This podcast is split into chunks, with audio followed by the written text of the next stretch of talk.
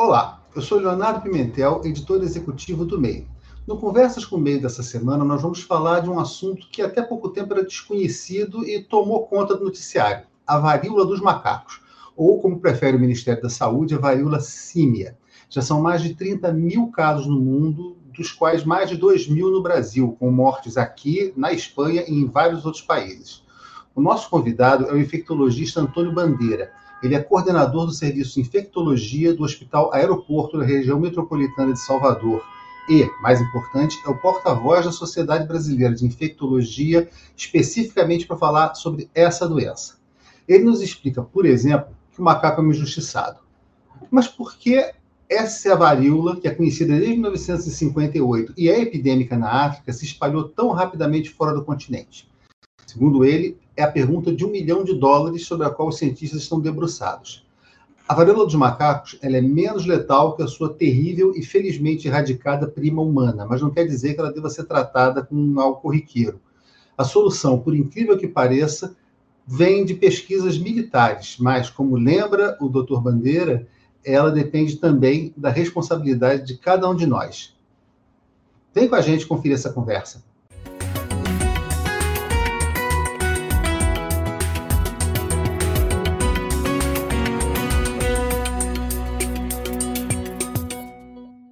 Doutor Antônio, primeiramente, muito obrigado por atender a gente. Acho que no momento em que há tanta dúvida sobre essa doença nova, quando nós estávamos já nos acostumando com a Covid, aparece de uma hora para outra a varíola dos macacos, ou como o Ministério da Saúde é, falou, a varíola símia. Primeiramente, por que a varíola do macaco? O macaco realmente tem culpa nessa história? Na verdade, o macaco é mais vítima do que culpado. Essa doença teve esse nome de varíola é, do macaco, né? Por conta da descoberta desse vírus que aconteceu em 1958. Na verdade, o que, que acontecia? Lá no instituto na Dinamarca, chamado Sírio Instituto, eles estavam pesquisando vacina para pólio. E aí o que acontecia? Eles importavam macacos dessa espécie chamada macaca fasciculares lá de Singapura. Nessa época, é, Singapura era um exportador de, de, de, de, de animais e é, os macacos iam para a Dinamarca nesse, nesse momento. Não é? E aí o que, que aconteceu?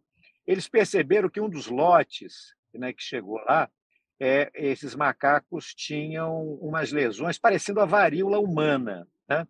Eram lesões bem semelhantes. E isso intrigou. É, na verdade, imagina, você estava dentro do Instituto de Virologia com macacos que chegavam com uma doença que de pele semelhante à varíola humana. E isso aí é, foi sopa no mel. Eles então pegaram e cultivaram né, é, essas lesões para ver qual tipo de vírus estava causando. E aí perceberam que esse vírus, do ponto de vista de cultivo, ele não, ele era diferente da vacínia, que era a, o vírus que inclusive a gente utilizava para fazer a vacina contra a varíola, e era diferente da varíola humana. Então, eles então nomearam esse vírus como o, o, o vírus é, da varíola do macaco. Na verdade, em inglês, monkeypox, né? Porque pox é essa derivação desse tipo de lesão cutânea, né?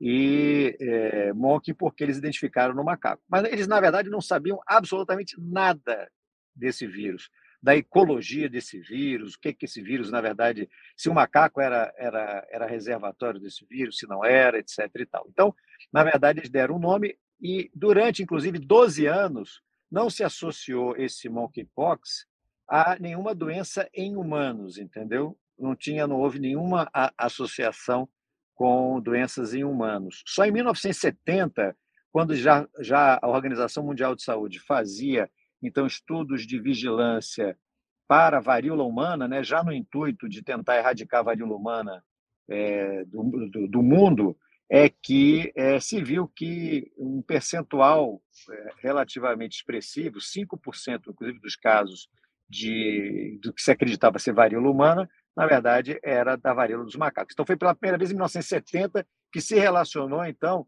lesões desse tipo ao, ao vírus da varíola dos macacos. Uhum. E, agora, é, é, curioso, porque ela veio de macacos de Singapura, mas ela é endêmica na África.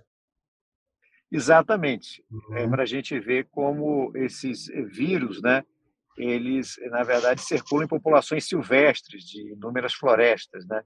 Então, na África é onde hoje, né, desde 1970, quando foi identificado, e, é, e onde permaneceu, inclusive, desde 1980, com a erradicação é, total da varíola humana, se, se continuou na África, principalmente nas regiões mais centrais da África, como a República é, Democrática do Congo, antigo Zaire, é, sendo o principal foco. Mas você tem outras regiões da África, você tem em, por exemplo, você tem na Nigéria, em Serra Leoa, é, Libéria, etc., é, casos desse tipo. Foi exatamente onde persistiu.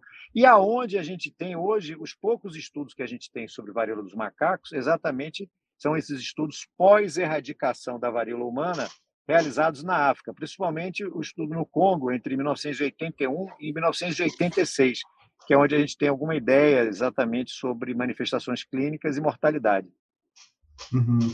Agora, é, é, dadas as condições de, de, de, pobreza, etc., e o contato com, com, com fauna dentro do no interior da África, não, obviamente não nas grandes cidades, a África tem, tem centros urbanos muito desenvolvidos, mas no interior, é, de certa forma, compreensível que surjam zoonoses desse tipo. Né? O que, que levou essa doença para a Europa, por exemplo? É possível olha, traçar é... uma linha? Olha, é... Léo, isso aí é, vamos chamar assim, é a, se eu tivesse a resposta, é a resposta de um milhão de dólares. Né? Onde é que você está? Você é, teria que ter aí um, um pote de ouro aí para me dar se eu tivesse essa resposta. Essa, essa resposta é um milhão de dólares. Mas brincadeiras à parte, o que acontece é o seguinte: na verdade, nesse momento, ninguém sabe exatamente por que, que essa, houve esse salto, né? inclusive para depois da Europa, você ter esse surto mundial que a gente está tendo aí. Mas se acredita, com certeza, eu acho que dois fatores foram fundamentais. Eu acho que nessa que a gente está podendo ver aí. Um deles é a um deles é a, essa quantidade muito grande de, vamos chamar assim, de movimentação né, humana que a gente tem hoje, cada vez maior, né? Então, entre os países, então, principalmente Nigéria e, a, e, a, e o Reino Unido, né? É, então, tudo indica que provavelmente ali da Nigéria que saiu para poder ir para o Reino Unido. Então, essa movimentação muito grande de pessoas e, e depois tudo indica também que, em algum momento, é, o contato é, íntimo ou sexual acabou sendo uma, um, talvez um facilitador para o início dessas transmissões, porque o que a gente vê é que predomina, começou a predominar muito de forma muito diferente nesse atual surto, a transmissão ser muito diferente do que a gente via na África. Né? Na África, é, pelo menos os relatos aí, como eu falei, do Congo, etc. E tal, você não tem é, uma relação com a, com a transmissão sexual de forma tão significativa como a gente tem nesse momento é, para o atual surto, né? A tendência vai ser isso, ser, eu acredito, ser diluído, né? Então, você diluir um pouco essa transmissão, porque a tendência, como é uma transmissão também de contato, vai começar a passar para crianças, como já tem, aí, aí o negócio vai andar. Mas é, eu acho que essas duas conjunções aí, a, a, a questão do, desse transporte internacional de pessoas e a, o tipo de comportamento de, é, que levou, de alguma forma, a que a transmissão sexual ela conseguisse se estabelecer, seja através de contato íntimo, seja através da, de você talvez mais adiante demonstrar que esse vírus realmente também ele é capaz de transmissão sexual, que acho que contribuíram para você dar essa ignição aí nesse atual surto mundial. E, e, nesse caso, a transmissão via sexual é por meio de saliva, mucosas, é isso? É, eu acho que através de sêmen mesmo, né? É, uhum. Transmissão sexual mesmo, né? Pênis é, é, é com sêmen, é, recentemente teve um trabalho que mostrou que o vírus é, pode, pode ser isolado do sêmen. Agora, isso não quer dizer que há essa, é, você precisa de mais elementos para uhum. efetivamente classificar isso como uma infecção sexualmente transmissível, mas é, talvez é, tudo indica que sim, né? até, até, porque as, as, lesões que a gente tem encontrado hoje é, no atual surto, muitas dessas têm começado na região na região genital, né? Região genital, uhum. perianal, etc. Então, então tudo assim, é, é, esse é, esse atual surto ele ele está vinculado muito nesse primeiro momento a, os fatores que mais têm contribuído para a transmissão né, né, são esse contato íntimo e sexual e que a gente tem visto. Agora, é claro que não é uma doença que tinha esse caráter, né? Ela não tinha uhum.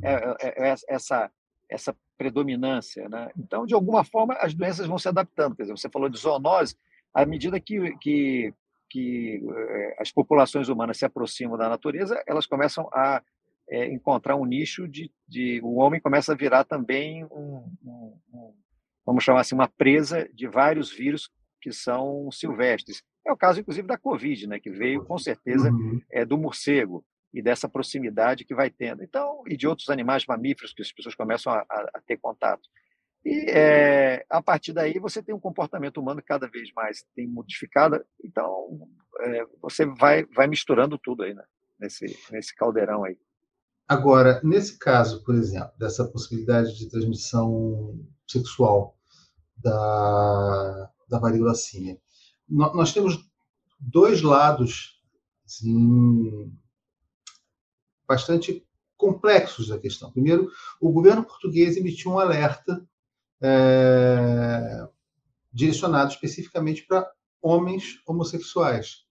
Então, de um lado, existe um temor grande de se criar uma estigmatização semelhante ao que aconteceu no início da década de 80, virado dos anos 70 para os 80, com o surgimento da, da AIDS, a ideia de um câncer gay, de se é, é, estigmatizar uma população é, por conta da doença.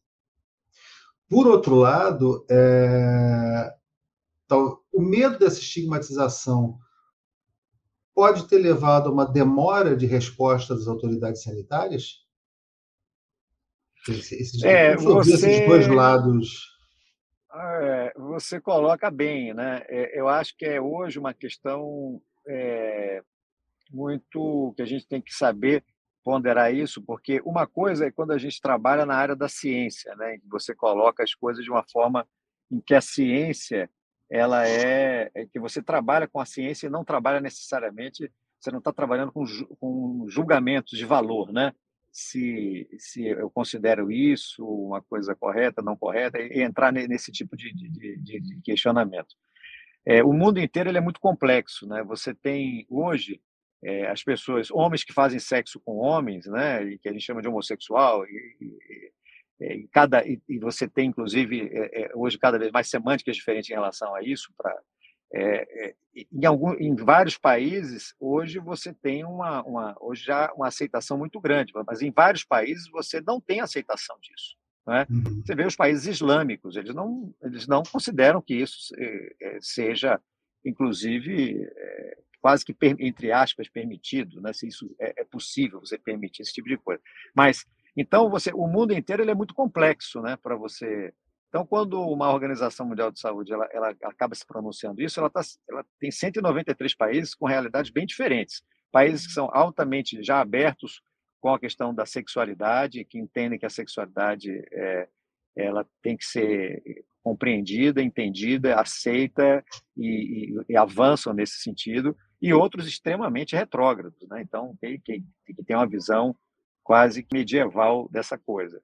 Então, é, sem dúvida nenhuma, é, você levantar uma situação dessa em que a, a, a, transmissão hoje ela é sexual e quando você olha dentro da transmissão sexual, a transmissão homossexual masculina, ela, ela, ela, ela, ela joga uma, um jogo importante nisso aí hoje, né? Então, você tinha estatísticas iniciais aí da, da, da, da varíola dos macacos, em que até 94% da, das pessoas que estavam sendo afetadas eram homens que fazem sexo com homens. Então, isso é um percentual muito alto, né? Então, mostrando que, de certa maneira, nesse momento, a transmissão estava se fazendo de forma mais intensa. Então, por um lado, é, você precisa que a, que a autoridade sanitária ela aborde isso também, até para que é, aquelas pessoas que estão é, é, mais vulneráveis, elas possam estar atentas também. Então, por um lado, eu não posso também negar as coisas, eu não posso deixar de falar nas coisas, entendeu? Ah, não, eu, eu tenho que falar que a varíola dos macacos ela se transmite por contato, pode ser contato, mas como sem também é, alertar para que de, de, determinados comportamentos, determinadas escolhas, determinadas é, situações que estão ocorrendo na sociedade, elas te, sejam avisadas. Então, nesse sentido, eu vejo que a autoridade sanitária precisa enfrentar isso. Ela tem que saber falar, mas ela precisa, em algum momento, falar. Ela pode dizer, ela pode não querer citar que é homens que fazem sexo homens. Então, ela vai dizer assim: olha, é transmissão sexual.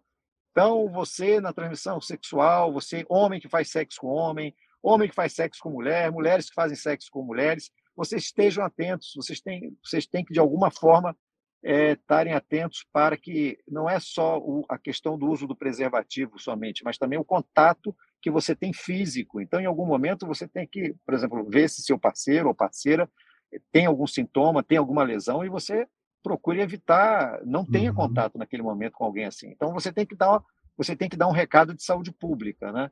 E, é, é, e, ao mesmo tempo, falar que isso é uma realidade nesse momento, é, eu diria até temporária, porque a uhum. doença ela tem uma transmissão também de contato. Então, a gente já tem Sim. crianças até que no Brasil é, contaminadas com, com, com, entendeu? Então, assim, é, é, é, saber avançar também, ou seja, a própria autoridade sanitária tem que falar nisso, mas tem que dizer o seguinte, olha, é, o, o, na sequência disso, a gente vai esperar que várias populações uma, é, da, da, da, humanas aqui da sociedade nossa, crianças, pessoas mais velhas, todos que possam ter contato com essas outras pessoas que secundariamente têm um contato com essas outras primeiras, vão, vão começar a ter também, né? Uhum. Até porque, diferentemente de, de uma, uma, infecção sexualmente transmissível propriamente dita, dormir abraçadinho pode, pode contaminar. Exatamente. É, é, é, nesse sentido também que você expande né, a situação. Uhum, uhum. É, agora, diferentemente, óbvio, todos nós estamos com a Covid na cabeça, e diferentemente da varíola humana propriamente dita, ela é muito menos letal, né? Ela representa é. um risco de morte muito menor e de, de, de deformidades, de, de, sequelas muito menor do que a varíola, por exemplo, não? Exato, exato. Se a gente olhar até recentemente, no mundo você tinha um óbito aqui no Brasil, dois óbitos na Espanha, um na Índia e um no Congo, cinco óbitos em mais de 20 mil pessoas no mundo. Então, daí a gente vê a diferença brutal com a Covid, por exemplo. Né? É uma uhum. doença que tem uma letalidade muito baixa. Né? Ela, na verdade, é uma doença mais, assim, uma doença contagiosa e essas lesões, a depender da pessoa, porque tem pessoas que fazem poucas lesões, outras fazem centenas de lesões, ela pode ser um pouco desfigurante, ou seja, deixar umas cicatrizes. Mas, tirando isso aí, é uma doença relativamente, assim, nesse aspecto, não tem impacto na letalidade. Existem, claro, casos de pessoas que, por exemplo, se você afeta os olhos, né? Então, algumas lesões que são perto dos olhos, elas podem afetar, isso pode comprometer a córnea, pode dar uma, o que a gente chama de uma ceratite, e pode acabar dando, levando a um problema de córnea, que acabe levando uma déficit de, de, de visual, até, e acabar, então, isso levando a um, vamos chamar assim, uma cegueira parcial. Esse, pode acontecer, é também raro, não é? É, então, assim, a gente tem algumas, as, as, vamos chamar, as sequelas são raras também, é, também não tem esse impacto como a gente viu na Covid. Uhum. Agora, é, o senhor falou, por exemplo, do grande movimento de pessoas que, que nós temos no mundo hoje. A, a Covid talvez seja o melhor exemplo disso, de como ela se espalhou pelo, pelo planeta inteiro. Pelo planeta inteiro. A, as autoridades sanitárias não, digamos assim, aprenderam nada com a Covid para que uma doença pudesse Olha, se espalhar tão, tão rapidamente também, uma doença que era restrita a, a regiões de um continente? Olha, é muito difícil você é, dar conta da expansão desses vírus, sejam eles vírus de transmissão respiratória, sejam vírus de transmissão por contato. É, não é fácil, não é fácil. O vírus é muito mais rápido que a gente, entendeu?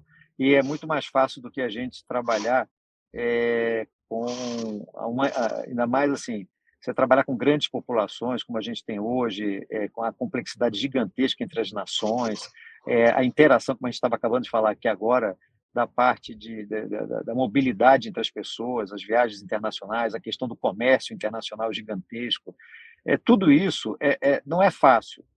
E, assim, é, e, e, a gente ainda, ainda tem uma situação é que, assim, é, muitas vezes o, o, administrador sanitário, aquela pessoa que está ali na, na cabeça da coisa, ela não tem, é, muitas vezes, a, a, muitas vezes, essa compreensão de que, em determinado momento, ela precisa se cercar de inúmeras pessoas que podem contribuir com isso, entendeu?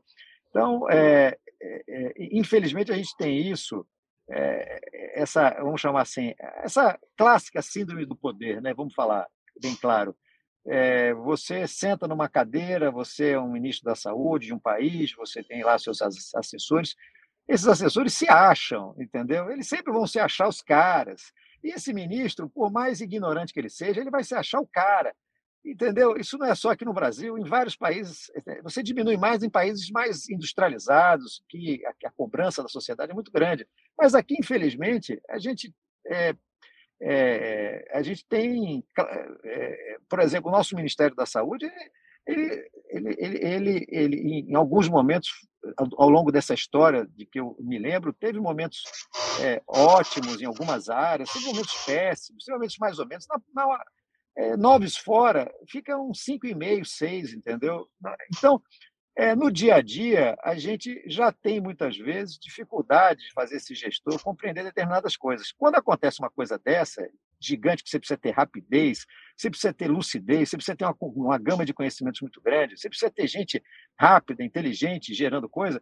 O cara, às vezes, ali, ele confia, ele acha que vai dar conta, é, porque a ignorância tem essa capacidade, muitas vezes, o indivíduo se sente autossuficiente, entendeu?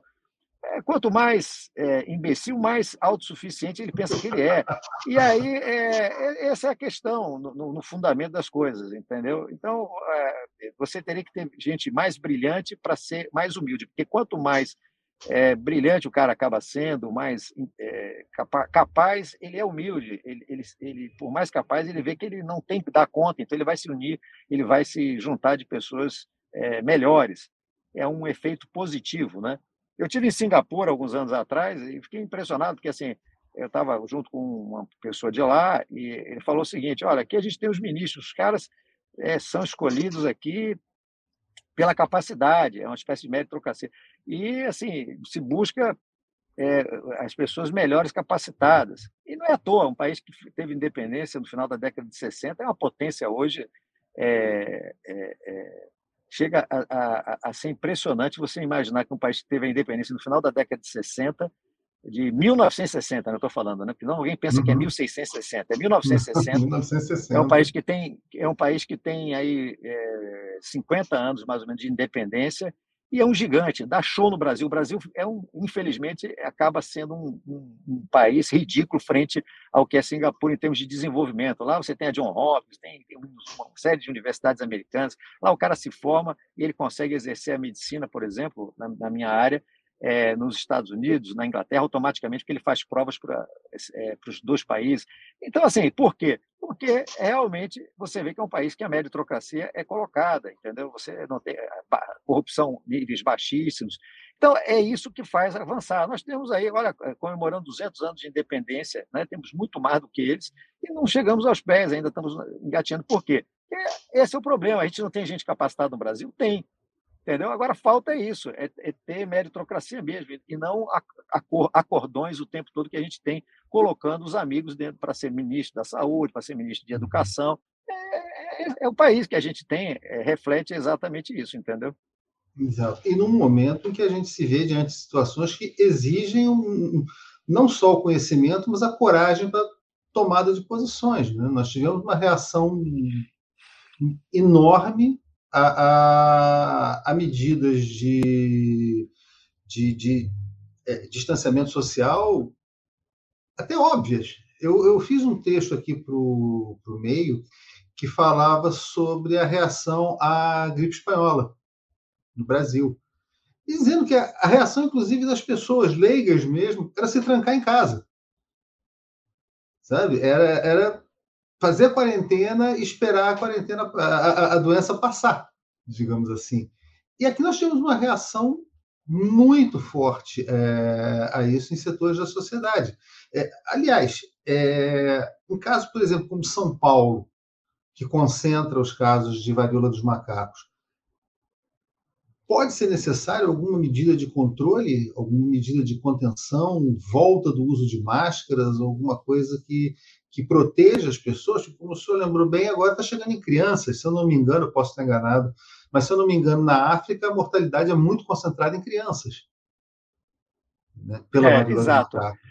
Mas aí, sabe, Léo, a questão é que na África, os estudos do Congo foram feitos entre 1981 e 86. A mortalidade lá em crianças foi de 10%.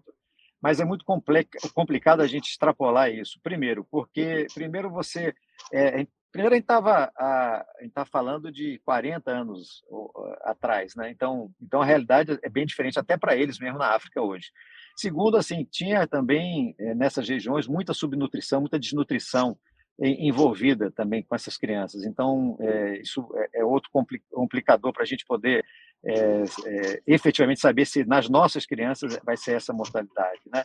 Uhum. É, então, assim, é, é, muito difícil a gente poder avaliar esses dados transportando eles da África, essa estatística. O que a gente tem dessa estatística é relacionada lá naquele período que realmente era alta. E também relacionada a uma outra cepa do, do vírus, né, a gente chama de CLAD, que é o vírus do, da bacia do Congo, que é diferente desse, desse surto agora, que esse surto é a, o CLAD do oeste da África, que é considerado menos patogênico, ou seja, ele tem menor uhum. potencial de letalidade. Então, então assim, isso tudo faz com que realmente é, seja diferente, tá certo? É, eu não acredito nesse momento, assim, é, Covid foi uma coisa, e eu acho que o Brasil, é, frente a, a, todos os outros países, ele até acabou saindo-se muito bem. Eu acho que, assim, a reação da gente com, enquanto país, enquanto país, foi muito boa. Eu acho que assim, a gente deu conta é, é do recado, a gente usou máscaras, a gente fez distanciamento, é, entendeu? De alguma forma a gente conseguiu fazer isso. A gente não ficou paralisado nisso. A gente acabou tendo vacinas, apesar de um certo atraso, mas teve vacinas também já em janeiro, fevereiro de 2021. Então, nós conseguimos, enquanto país, dar, né, dar um salto. Hoje nós somos, estamos entre o top five, aí, os, os mais maiores cinco países em termos de uso de vacinação no mundo. Né? O Brasil é um exemplo disso. Então, assim, a gente conseguiu dar conta da Covid. É, eu acho que é, tivemos vários per, per, percalços, mas demos conta é, de, pelo menos, fazer o que a gente precisava fazer. Em relação à varíola dos macacos, eu acho que assim a gente tem uma situação que é, ela é mais complexa em termos assim desse tipo de transmissão, porque a transmissão respiratória, a princípio, ela não é tão é considerada assim tão tão mais forte, ela é mais secundária do que a transmissão por contato, né? Na varíola dos macacos, ela se, se assemelha muito à, à varíola humana, mas com menor intensidade em tudo, em transmissão, em letalidade, etc. E tal. Então, é, é, é menos. Então, é, é, é não sei, a questão de máscara, eu não sei se para a varíola dos macacos isso, isso ajudaria nesse momento muito. Eu tenho, eu tenho sérias dúvidas. Se fosse uma doença de transmissão respiratória, eu não tenho dúvida que seria, é voltar à máscara mesmo. Até porque seria a, a, a violência da expansão seria muito maior. No caso dela, eu acho que como a transmissão é por contato, assim, maior é, é muito a questão assim de higienização de mãos, é manter é, afastamento de contato, seja seja, como você falou, próximo, íntimo ou, ou maior em relação a essas pessoas, é, é, que essas pessoas façam uma quarentena, e principalmente, sabe, Léo, o que eu vejo assim, a gente tem que partir para a vacina é, de varíola.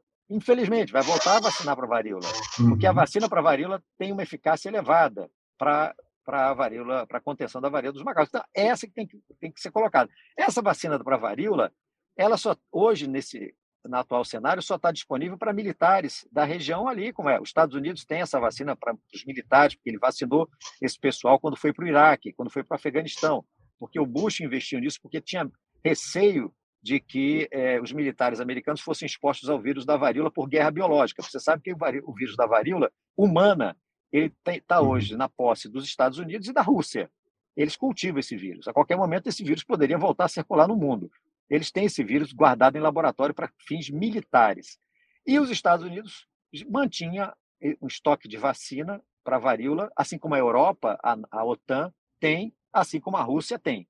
Então, é, eu acho que é pegar isso aí e a gente ter e começar a vacinar todas aquelas pessoas. Se a gente pudesse ter hoje já disponível a vacina é, é, agora, nesse momento, né, hoje, era vacinar todos os contatos, os contactantes de pessoas que tiveram a varíola dos macacos e expandindo isso para aqueles, é, para todas as avaliações de, de, de, grupos de pessoas que, que, que, estão, nesse momento, se expondo com mais intensidade do ponto de vista sexual, é, que teriam é, seria aberto para ser vacinado. Ou seja, acho que no primeiro momento você vacinaria as, essas, procuraria pessoas, os contactantes, né, de indivíduos. Por que contactante? Porque se você vacina logo em seguida a pessoa que teve contato com o indivíduo contaminado, você pode conseguir e tem uma grande chance de conseguir que essa pessoa não desenvolva a doença. É o que a gente chama de profilaxia secundária. Apesar de exposto, você consegue evitar a doença. E, e, e fazer a profilaxia primária, é, ou seja, dar a vacina antes da pessoa ter a doença para quem é, pudesse estar tá correndo risco de exposição. Então, é, é, a ideia acho que é essa. Uhum.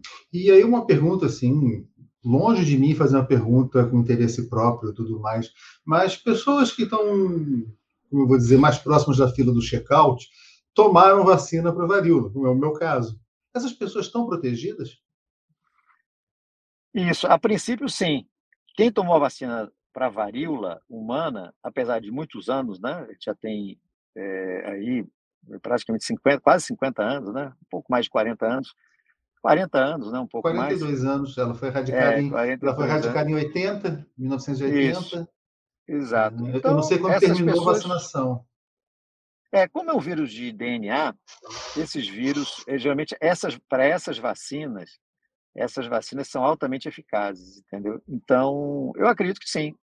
É, e uhum. mesmo que a gente chama de escape, né? mesmo que o um indivíduo como você, que foi vacinado, acabasse se contaminando mesmo, a doença ela acaba sendo mais branda, ou seja, é, tem duas vantagens, ou seja, você tem uma grande chance de prevenção primária, ou seja, não ter a doença. É, e a outra é você, mesmo tendo a doença, ela acaba se manifestando de forma mais frustra, com menos sintomas, entendeu? Hum, e nós temos tecnologia hoje para produzir essa, para voltar a produzir a vacina para varíola numa escala maior do que simplesmente para, para forças armadas de alguns países? Ela está disponível? Não tenho, não tenho dúvida que temos possibilidade tecnológica, sim. Tanto o Instituto, acredito, Butantan quanto a Fiocruz têm condição de fazer isso. É, até porque, é é, é, é, é, na verdade, a gente utiliza um, um, outro vírus, né, que é o vírus da vacínia, que é a varíola da, do boi, né, a varíola da, da vaca, é, que é a, a mãe da que é a mãe do, do, do que a gente chama de vacinação, da vacina. Vacina uhum. vem de vacínia. Então, na verdade, o conceito de vacina vem exatamente disso. É você se você toma um agente que lhe protege é, contra esse agente. No caso, inclusive, começou com um agente diferente do outro agente, ou seja, aquelas pessoas que se expunham ao, ao vírus da, da varíola da, da, da vaca aquelas pessoas que faziam ordenha, elas tinham pequenas lesões nas mãos e eram protegidas contra a varíola humana. Então aí está o princípio da vacina, por isso chama vacina. Então uhum. você reativar isso aí é, é, como reativar alguma coisa que a humanidade já aprendeu há muito tempo, entendeu? E que foi que foi o princípio fundador exatamente dessa de tudo isso que a gente chama de vacina aí hoje, até no nome. Uhum. Entendi. E um, uma coisa até uma doença pode realmente ser considerada erradicada? Nós, o, essa semana nós estamos começando uma campanha para vacinação de pólio, para recuperar a cobertura vacinal de quase 100% que nós tivemos, que caiu para 60%, menos de 70%. A, a OPA já fala de risco de nós voltarmos a ter pólio, casos de pólio no Brasil. É, e aí nós temos agora uma variante, uma, uma parente da varíola humana, é, se espalhando pelo mundo, nós podemos realmente ter a certeza de que uma doença está erradicada e que nenhum, nenhum repique dela pode acontecer? Eu acho que depende de nós, né? É, mais uma vez a gente volta àquela velha situação. é, em que nós somos responsáveis é, pelo mundo que nós vivemos. Né? As nossas opções, as nossas condutas são responsáveis. Se a gente, por exemplo, é, sai é, produzindo quantidades absurdas de, de, é, de, de, fumaça, a gente tem efeito estufa. Se a gente destrói as florestas, a gente perde mananciais de água e assim por diante. É, é são nossas opções que a gente também define. É a mesma situação. Eu acho que assim é, todas essas doenças, elas, elas, primeiro, assim, elas têm muito a ver nesse momento, essas zoonoses todas que hoje estão se ambientando, então, tem a ver com o comportamento humano. E a, e a transmissão também tem a ver com isso, tá certo? A gente também, nós somos responsáveis também, em parte grande, para entender o que está acontecendo e para responder a isso. Então, assim, eu acho que, por um lado, a ciência, ela hoje está num patamar esplendidamente maravilhoso para responder até às nossas necessidades, mas é importante que a gente entenda que nós, cada um de nós, apesar de ser eh, um átomo aí no meio de sei quantos bilhões de pessoas, mas nós, o nosso comportamento enquanto comportamento de grupo, ele influencia diretamente as doenças.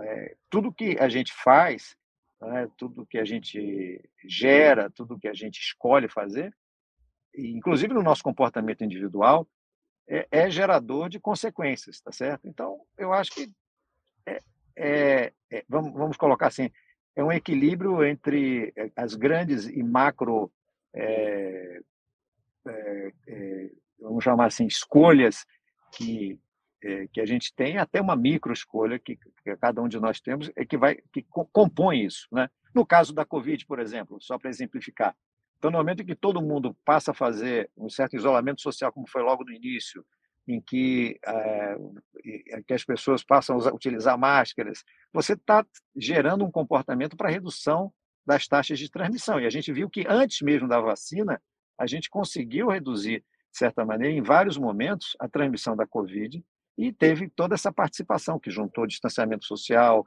é, paralisação, muitas vezes, em inúmeras cidades das atividades de transporte, de atividades produtivas, etc., juntamente com o comportamento humano, utilização de máscaras, restrição dentro de casa, etc. Então, é, é, é, a gente, na verdade, é, é, nós fazemos parte do elo de cada coisa. Então, é por isso que a gente precisa entender como as coisas funcionam para que a gente possa, cada um de nós também, contribuir.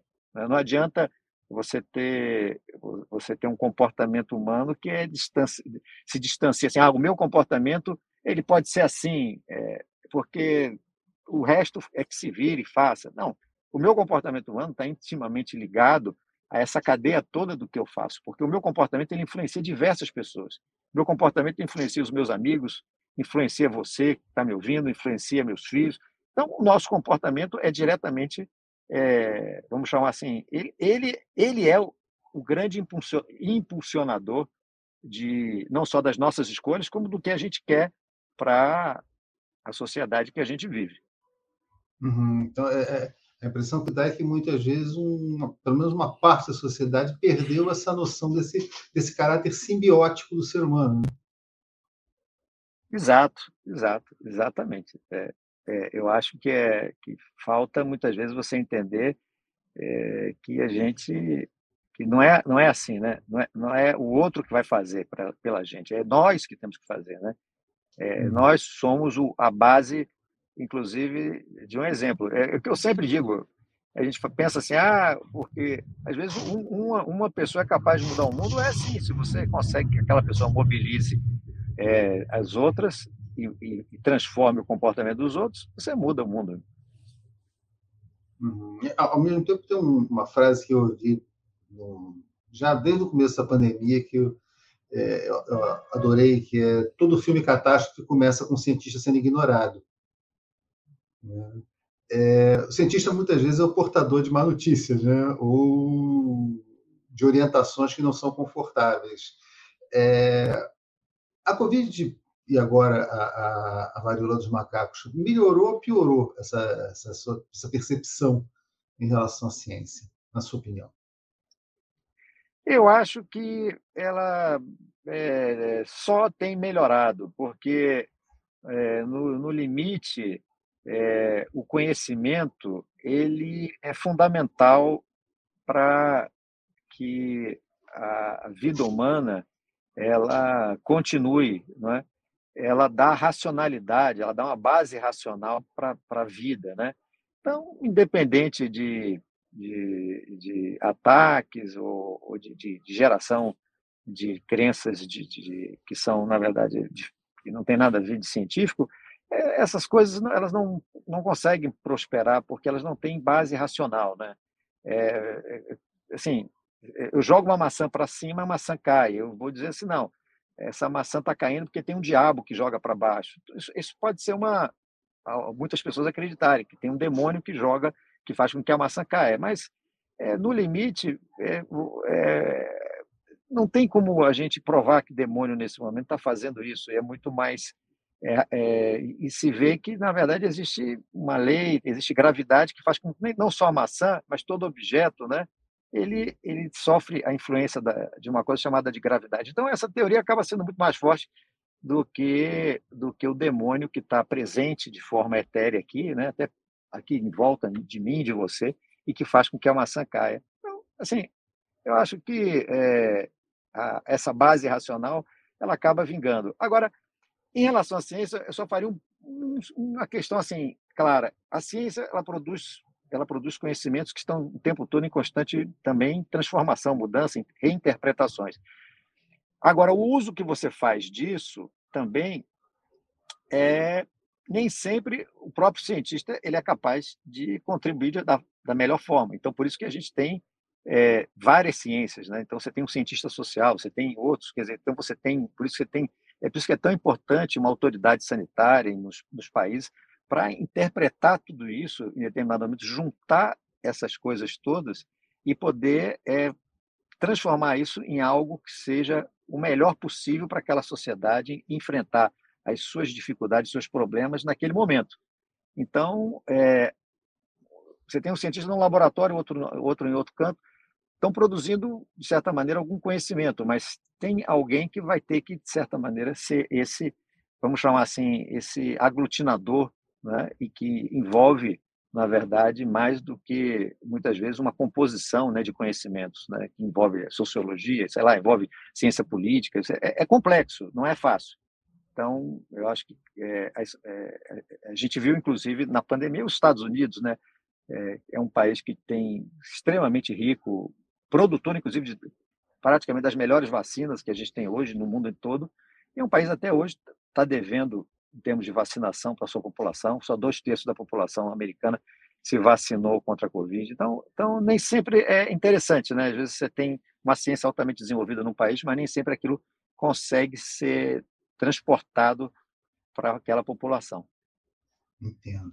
E, assim, o senhor, a expectativa que o senhor tem em relação a, a, a essa situação da varíola dos macacos, assim, no médio prazo? Eu acho que vai continuar se expandindo, vai continuar se expandindo e a gente vai precisar de vacina, a gente vai precisar de antiviral. Existe um antiviral chamado Tecovirimat, que também foi produzido a partir de um incentivo do governo americano na época da, da guerra ao terror é, contra o Iraque, contra o Afeganistão, também exatamente com esse medo. Foi produzido para fins militares, para varíola humana e essa medicação ela é eficaz contra a varíola dos macacos. E é uma medicação para ser feita, não é para ser feita somente quando o indivíduo está grave, né? é para ser feita em qualquer situação. O indivíduo com a varíola do macaco ele poderia utilizar, apesar de não ter sido é, é, desenvolvida para isso, foi, foi desenvolvida para a varíola humana, né? Foi, mas, mas tem ação, é, tem uma ação. É, a gente espera que o, que o, Ministério da infelizmente a medicação produzida nos Estados Unidos por laboratório americano e que é ligada à área militar, então a própria OMS tem certas restrições de receber esse material. É, a gente é, não, não, tem conseguido trazer isso do ponto de vista, é, vamos chamar assim, individual, privado aqui para dentro do Brasil. É, o governo brasileiro, junto ao é, Ministério da Saúde, tem negociado aí com a Organização Mundial de Saúde de receber essa medicação, e inicialmente vai ser para os casos graves, porque vai ter pouco, então, de certa maneira, está até correto, assim, porque você tem pouco e vai utilizar, não tem, se você começar a utilizar de forma rápida, você aquilo esgota rapidamente, mas, de certa maneira, não é nem, a gente é, teria que começar a investir. Então, isso, isso mostra só que assim é, o quanto é importante, você vê, né, os Estados Unidos investiram nisso aí é, por conta da guerra ao terror, pensando nos militares, pensando que os caras iam usar a varíola, o vírus da varíola humana, para matar militar americano. E aí fizeram um negócio desse. Jamais imaginariam que um negócio desse ia ser tão necessário é, 20 anos depois, com a varíola dos macacos. Para mostrar que, que o, a, o investimento na, na, na, ciência e na tecnologia é fundamental, é isso que dá a diferença dos países, entendeu? É isso que faz com que os países. Então, se você não, não pensa com antecedência, se você diz assim, ah, não, eu vou investir num negócio desse, e você, e você precisa fazer é, é, que as pessoas entendam que a área da ciência ela, ela, não é ela não é uma área linear, tipo assim, ah, o governo, os governos precisam é, financiar somente é, as doenças que estão nesse momento acontecendo, né? É, citar só um exemplo assim, ah, não é só dengue, chikungunya, não é só não é e Covid, eu preciso ter investimentos em uma série de outras coisas, em parque de ciência e de tecnologia para e, e, sair desenvolvendo para muita coisa, porque em determinado momento, as, aquilo que você tinha me perguntado um pouco antes, as, as novas doenças a gente não tem como prever, não tem uma, uma, uma a gripe aviária parecia que ia detonar o mundo em 2005 e não foi, né? Mas veio a Covid que ninguém imaginava em 2019, no final de 2019. Então, pra, é para é isso que você precisa ter é, versatilidade, ter, muitas vezes, investimento em algo que parece, a princípio, fútil, né? Imagina, uma medicação para a varíola humana, quando a varíola está extinta. Isso parece coisa de maluco, né? Você imaginar que teve investimento nisso. É, mas é, é a única droga que, nesse momento, hoje, tem alguma ação contra o vírus da varíola dos macacos. É, não existe ciência inútil, existe ciência que pode não estar sendo usada nesse momento, né? Exatamente. Do... Toda ciência, todo investimento é fundamental. Doutor Antônio Bandeira, muito obrigado. Né?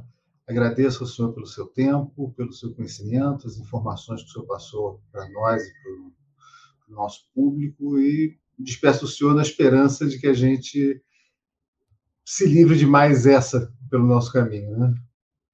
Muito obrigado. Tá certo. Vamos sim. Obrigado. Ah, obrigado a vocês e a gente está é, disponível para quando precisar, estamos aí, tá certo? Tá ótimo.